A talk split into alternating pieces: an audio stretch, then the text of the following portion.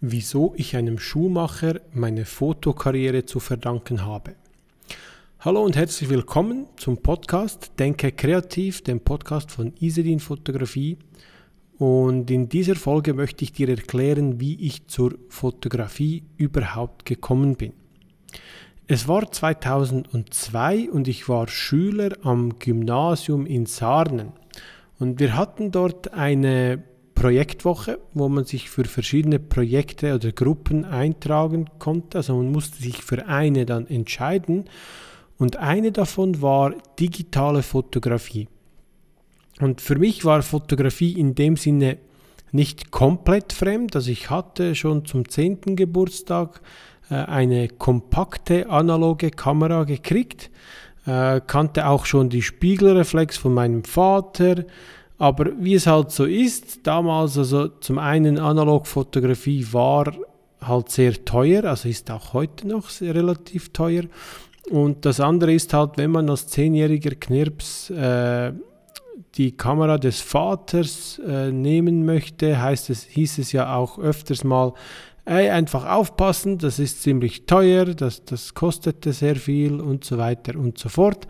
Und selbst mit der kompakten Analogkamera kam ich nicht so oft zum Fotografieren, weil eben so ein Film, seinen Film zu entwickeln, ach, keine Ahnung, das kostete damals etwa 35 Franken, also etwa 30, 32 Euro für 35 Bilder und das war mir dann irgendwie ein bisschen zu viel. Und deswegen habe ich es dann ja häufig gar nicht gemacht und auch die Qualität der analogen, also meiner Kompaktkamera war jetzt auch nicht so das Gelbe vom Ei. Und so habe ich eigentlich gar nicht groß fotografiert. Aber das Thema hat mich eigentlich schon gereizt und auch das Interesse von mir war eigentlich ziemlich groß dafür. Und so habe ich mich dann in die Gruppe eingeschrieben, digitale Fotografie. Wir konnten dann von der Schule aus eine Digitalkamera mieten und haben auch von einem Lehrer eine Digitalkamera erhalten. Ähm, damals war die digitale Fotografie so ziemlich in den Kinderschuhen. Also so die ersten Kompaktkameras kamen dann auf den Markt und die kosteten etwa 700, 800 Franken, teilweise sogar 1000. Ähm, wir hatten für die Projektwoche eine Kamera, eine Sony-Kamera gemietet. Ähm, ich weiß gar nicht mehr, wie die, wie die hieß. Ich schaue es mal ganz kurz nach.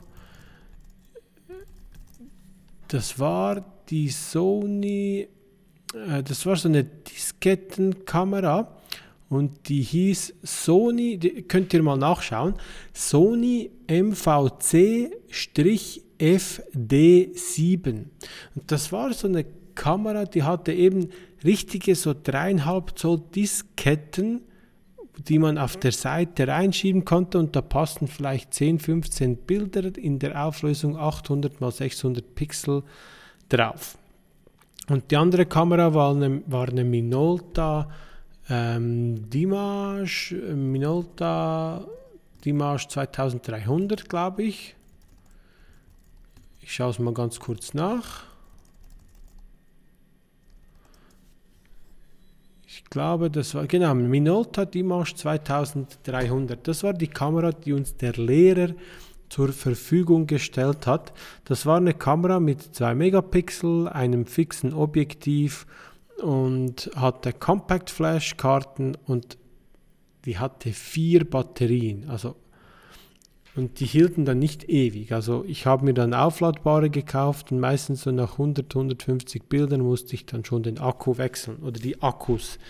Äh, ja, und wir hatten jetzt diese Kameras und es war schon Ende der Woche, alles ging gut und ich wollte am letzten Tag, hat noch jemand nach der Kamera gefragt, ich habe sie ihm gegeben ich wollte sie ihm geben und er hat sie halt nicht richtig gehalten und ich habe zu früh losgelassen und die Kamera donnerte halt auf den Boden. Und ja, beim Einschalten ging dann halt plötzlich nichts mehr, also es stand dann irgendwie Speicherkarte defekt und und und. Ich habe dann die ganze Geschichte mit dem Lehrer angeschaut, der ließ sich einen Kostenvoranschlag machen Allerdings sagten sie ihm dort, dass sich das nicht lohnt, weil die Kosten für die Reparatur teurer sind als der Neuwert der Kamera. Und der Neuwert war etwa bei 600 irgendwas Franken. Ja, so habe ich das dann halt meiner Versicherung gemeldet. Meine Versicherung hat das auch bezahlt. Und ich ging dann allerdings zum Lehrer und habe gesagt, hey, weißt du was, jetzt die Kamera ist ja bezahlt, du kannst eh nichts mehr damit anfangen ähm, darf ich die haben? Dann schaue ich mal, ob ich da irgendetwas selber reparieren kann oder irgendwie selber was machen kann oder ob ich sie zu jemandem bringen kann, der sie halt, ich sage jetzt mal, flicken kann. Nicht reparieren, wie es halt so ein, ein Shop machen darf, kann, muss, soll, wie man das auch bezeichnen will, sondern halt so, dass, ähm, ja, dass dass sie halt einfach wieder funktioniert. Und bei uns im Dorf, also im Nebendorf, da gibt es einen Schuhmacher.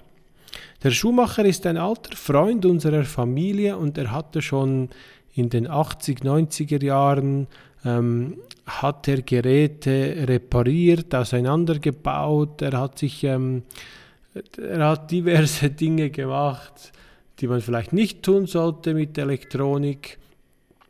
Und er hat zum Beispiel auch, also eine der Geschichten, die ich kenne, war, er hat sich eine Kamera gekauft, eine Videokamera.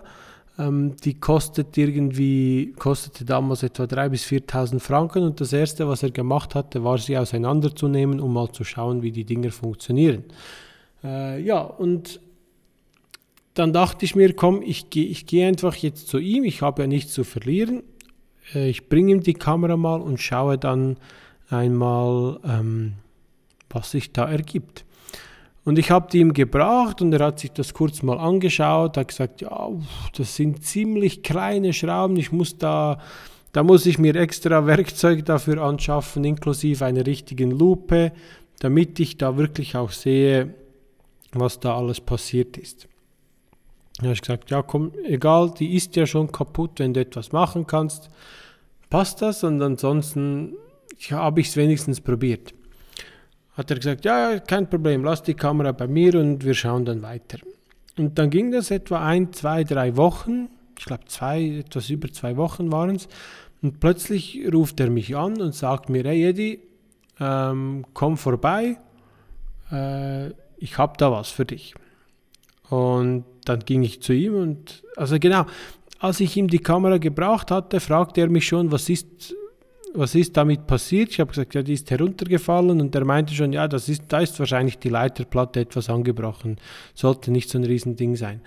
Und äh, ja, schließlich ging ich dann eben nach diesen zwei Wochen zu ihm. Da gibt er mir die Kamera und sagt, so, sie funktioniert. Und ich denke mir so, nee, funktioniert die jetzt wirklich? Und er so, ja, ja, ja, probier sie aus. Und ich habe das Ding ausprobiert und tatsächlich, es hat funktioniert.